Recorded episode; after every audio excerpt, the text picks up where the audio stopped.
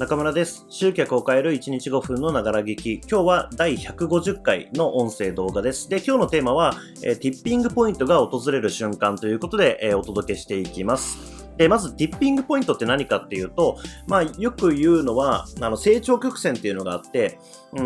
ん、まあ、多くの人は、こう、比例してね、えー時間と労力をかけた分、比例して成果が出るっていうふうに思うわけですけれども、実際にはそうではなくて、うんと、二次関数的にって言ったらあれなんですけども、まあ、最初はやっぱりこう、成果が出にくいんですけれども、ある一定の瞬間を超えた時に、ぐっと急に成果が出始めるというようなことが起きるっていうことはよく言われるんですけれども、その成果が出始めるポイントっていうのが、まあ、ティッピングポイントっていうことですね。で、まあ多くの人はそのティッピングポイントを訪れる前にやめてしまったりとか、えするから成果が出ないんだよっていうことをこう、例えばまあその成功法則が書かれた本だったりとか、まあいわゆるビジネス書籍に書かれているわけですね。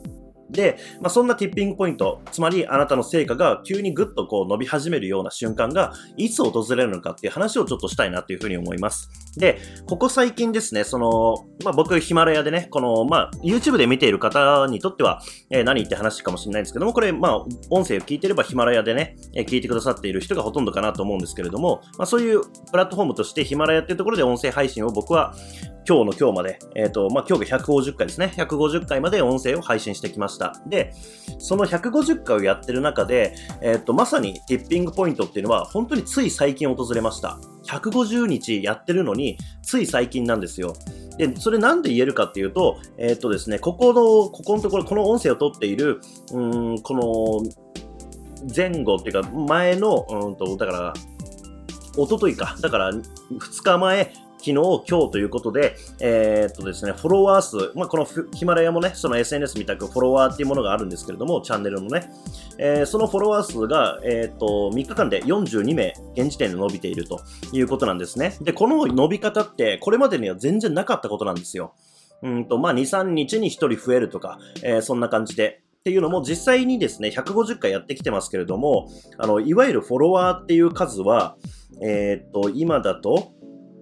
ォロワー数は174になってますけれども、えーまあ、つまりそういうことなんですよ。150回やってきて、えーまあ、174フォロワーと。で、まあ、僕のメルマガを取ってくれていて、ただ、こう、ヒマラヤで、こう、アプリをダウンロードせずにね、えーただ音声だけ聞くことはできるので、あの、フォローっていうこともできないので、ね、ただ音声を毎日聞くっていうだけの人もいたと思うんですね。まあ、つまりこのヒマラヤアプリを使っている人たちが、えーフォローしてくれてる率っていうのがどんどんどんどん最近になって急にグッと伸び始めたんですよ。そう。で、訪れるポイントって正直言って分かりません。結論としてはね、あの、いつ来るのかわからないと。ただ、僕の場合、ヒマラヤっていうものをこう使い始めてから150なんで、えっ、と、4ヶ月ですよね。えー30日、1ヶ月30日だとして。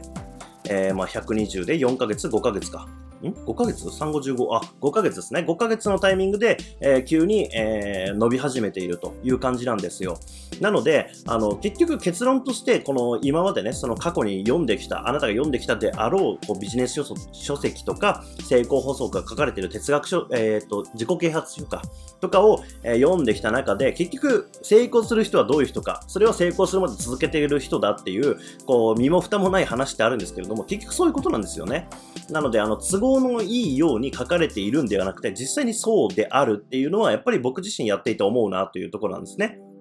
うん。まあ、やっぱりこの成果が出ない瞬間をこうずっと続けていると、まあなんかね、その都合がいいこと言ってんなとか、うーん、まあそれはそうだろうみたいな感じでこう受け流してしまうんですけれども、実際にこう継続してやってみると、まあいつ訪れるかもわからないし、まあ現実も第5ヶ月やってきて、初めて、やっと急に急激的、急激な伸びを見せていると。だってそうですよね。だって174フォロワーが今なんですけれども、えーこの3日間で42増えてるんですよ。まあ、つまりは132フォロワーを、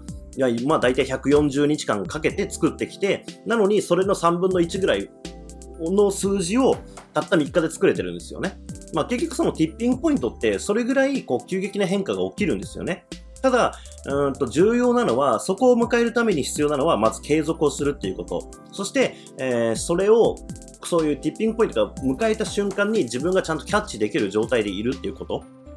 うん。まあもちろん続けるっていうこと自体が難しいっていうことは分かってるんですけれども、それ以上に、じゃあその急激な伸びが来た時に、それを受け止める、こう、ちゃんと土壌ができているかっていうこと、闇雲にただただ、例えばブログ書き続けましょうとかやっていても、うん、もしその急激に何かこうフォロワーが増えたとかってなった時に、うん、まあいわゆる売り上げとか、うん、自分のこうビジネスの成果みたいにつなげることって、ただ書いてるだけじゃできないんですよね。そういう瞬間がいつ来てもいいように自分の土台をしっかり作っていく。それって絶対に重要だなっていうふうに、まあ改めてね、この今、まさにこう伸び始めたタイミングで、えー、僕自身もね、ちょっと気をつけなきゃなということで、やっぱこういうふうに起きるんだなっていうことを実感した、えー、次第です。というわけでね、あの、まず継続っていうこと。まあ、その継続に関してはね、やっぱり方法もたくさんあるんで、その辺やってほしいなというふうに思うんですけれども、えー、やっぱり続けないことにはこの瞬間と訪れ訪れないので、えー、まあ僕の実例としてね、本当にリアルタイムでこうぐんぐん伸びている最中なので、えー、そんな話をできたらなというふうに思って今日のテーマにしました。まあ僕がね、この第1回からやってることを知ってる人からすれば、やっとかっていうふうには思うかもしれないですけども、まあ、やっとっていう感じなので、まあ、成果出るときって、まあ、急に来るし、逆に言えばそれまで続けないと来ないっていうのが、うん、結局は、こう、つまんない結論だけども、そういうことだっていうことですね。というわけで、えー、今日もご視聴いただきましてありがとうございます。今日も一日頑張っていきましょう。